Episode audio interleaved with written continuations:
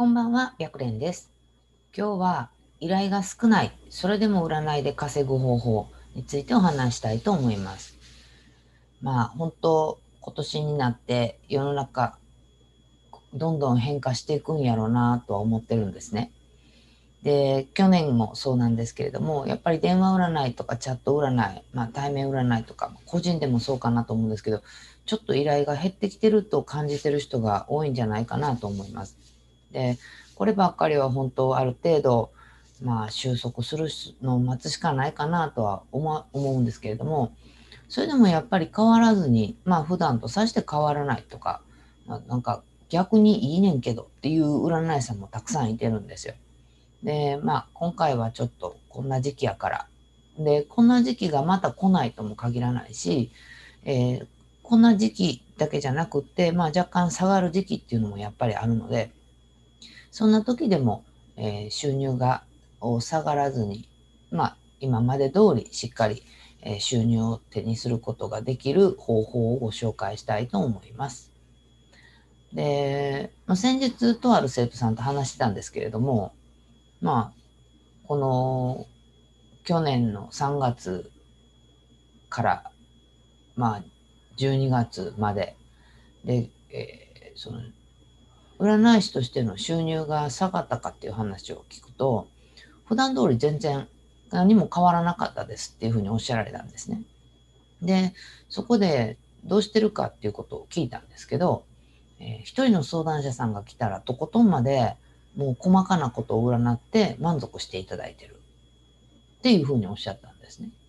で、これって、まあ、今やからっていうわけではないんだけど、当然やけど、まあ、毎回毎回ちゃんと細かいところまで、えー、鑑定をして、で、満足していただくっていう鑑定を提供する必要があるんだけど、特にその依頼が減るような時期っていうのは、うんと、まあ、今はちょっと本当、今、誰もが経験したような、経験したことがないようなことが起こってるんだけど、人によっては本当、本当、なんていうのかな、収入が半減とか、3分の1になっちゃったっていう人もいてるんですね。で、これって実は一つのチャンスやなって私は思ってて、まあ、普段だったら、まあ、今鑑定してる方が終わった後に次予約が入ってるっていうような状態だったら、途中で、まあ、切り上げてしまったりとか、例えば、まあ、えっ、ー、と、ある一定の時間になったらもう終了。対面占いなんかだったら特にそうだと思うんですけど、まあ、最初20分っていう決まり、まあ、決まりというか、一番最初の料金設定があって、え、20分選ばれた場合っていうのは、後ろに相談者さんが次の方が、えっと、待ってたらもう20分で終わるしかないんですよね。だけど、そうじゃなくて、後ろに人が並んでない、次の予約が入ってない場合っていうのは、うんと、ま、本当ゆっくり目の前の相談者さんだけを時間をかけて、え、鑑定することができるんですね。で、これができるようになると、結果的には、えーリピーターさんにつながっていきやすいです。で、だから依頼がない時こそ本当未来につながる、その今日明日ではないんだけど、未来につながる鑑定っていうのを提供する必要があるかなと思います。で、まあだからって言って、その、闇雲に伸ばすとかっていうのは本当意味のない話なので、ちゃんとその人の悩みを一つずつ丁寧に解決していくっていう考え方だったらいいかなと思います。で、うんと、まあ、あなた自身、今、依頼が増えてるか減ってるかっていうのはきっと、まあ、ご自身で分かってるかもと思うんですけれども、うんと、まあ、減ってても心配することはないっていうのは安易には言えないけど、まあ、基本的には右肩上がりに良くなるっていうことはあんまり考えられないんですよね。なので、えー、依頼そのもの、まあ、特によく聞くのが、リピーターさんは来てくれるんだけど、一元さんが減ったっていうことをよく聞くんですね。で、それはまあまあ、どの業界も、まあ、どの業界とも言わないけど、まあ、ある、まあ、ある程度の業界はまあ、ちょっと下がり気味かなとは思ってるので、だから依頼が少なくても、えー、来てくれた一人の人に真摯に向き合って、あなたが今持ってる力を全力で鑑定してみるのがいいかなとで、そういうふうにちゃんと普段だったらそこまで向き合えないんだけど、今やからこそちょっとしっかりと向き合ってちゃんと鑑定してみようっていう気持ちで鑑定することができたらきっとリピーターさんは増えていくと思います。でまあ相談内容自体は本当普段と変わらずまあ恋愛不倫復縁片思いがやっぱり多いかなと思うんですよね。でそれってまあまあ、言ってみたら世の中がどういう状況になろうがやっぱり個々の悩みっていうのがあってでその人にとってその悩みっていうのはすごく辛い悩みなんですよね。だから、えー、占い師の、占い師のあなたが、ちゃんとその、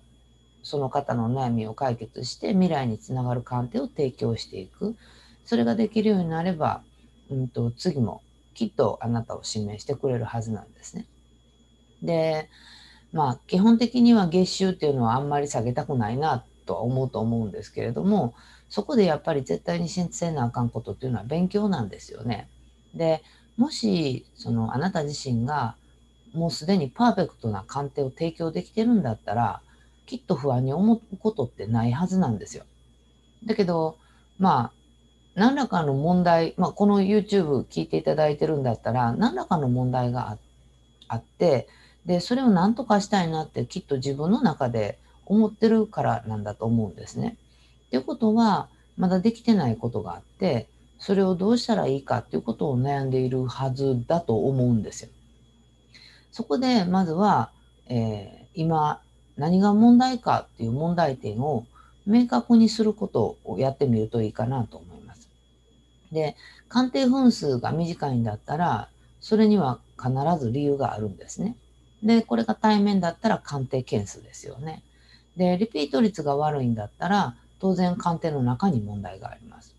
で、それらを、まあ、時間がある時にちょっと分析してみて、自分の中で原因っていうのを見つけることができたら、あとはもうそこを改善していくしていけばいいだけですよね。で、まあ、忙しい時って本当、なんていうのかな、考えなあかんねんけど、考える時間がなくって、気づいたらもう一日が過ぎてたみたいなことが多いと思うんだけど、今ちょっとそういう意味で時間が、まあ、取れる時間取れるんだったら、わからないことを放置してるんじゃなくって、まずは本当に自分自身の鑑定を見直すところから始めるのがいいかなと思います。まあ、うん、依頼が少ないのは、まあ、ある意味仕方がない。で、それでもやっぱり、リピーターさんがちゃんとついてる占い師さんっていうのは、さして差がないなと思ってます。なので、ガクッと下がったっていうことは、リピーターさんがそもそも少ないっていうことが原因かもしれないし、とか、まあそうですね、一般の方がほとんどだったっていう場合は、やっぱり一般の方が少し減ってるかなっていう気はするので、依頼が減って当然。な依頼が減って当然なんだったら、うんと、次、えー、来た、来てくれた相談者さんっていうのをしっかりと鑑定していくことができたら、これからリピーターさんをつけることもできるじゃないですか。なので、あんまり難しく考えんでいいって言ってあげたいんだけど、やっぱりそこはちょっと真面目に考えた方がいいかなと思うところなので、まずは空いてる時間に今自分が何ができてないかっていう問題点を見つけてみてください。ということで、えー、この占い師大学では、プロの占い師さんがちょっとでも活躍できたらいいなと思って動画を配信しています。チャンネル登録がまだの方はチャンネル登録の方をよろしくお願いします。また、えー、少しでも質問に答えれたらなと思ってるので、わからないことがあれば、LINE 公式の方からメッセージで送ってきてください。ということで、本日の動画は終了です。ありがとうございました。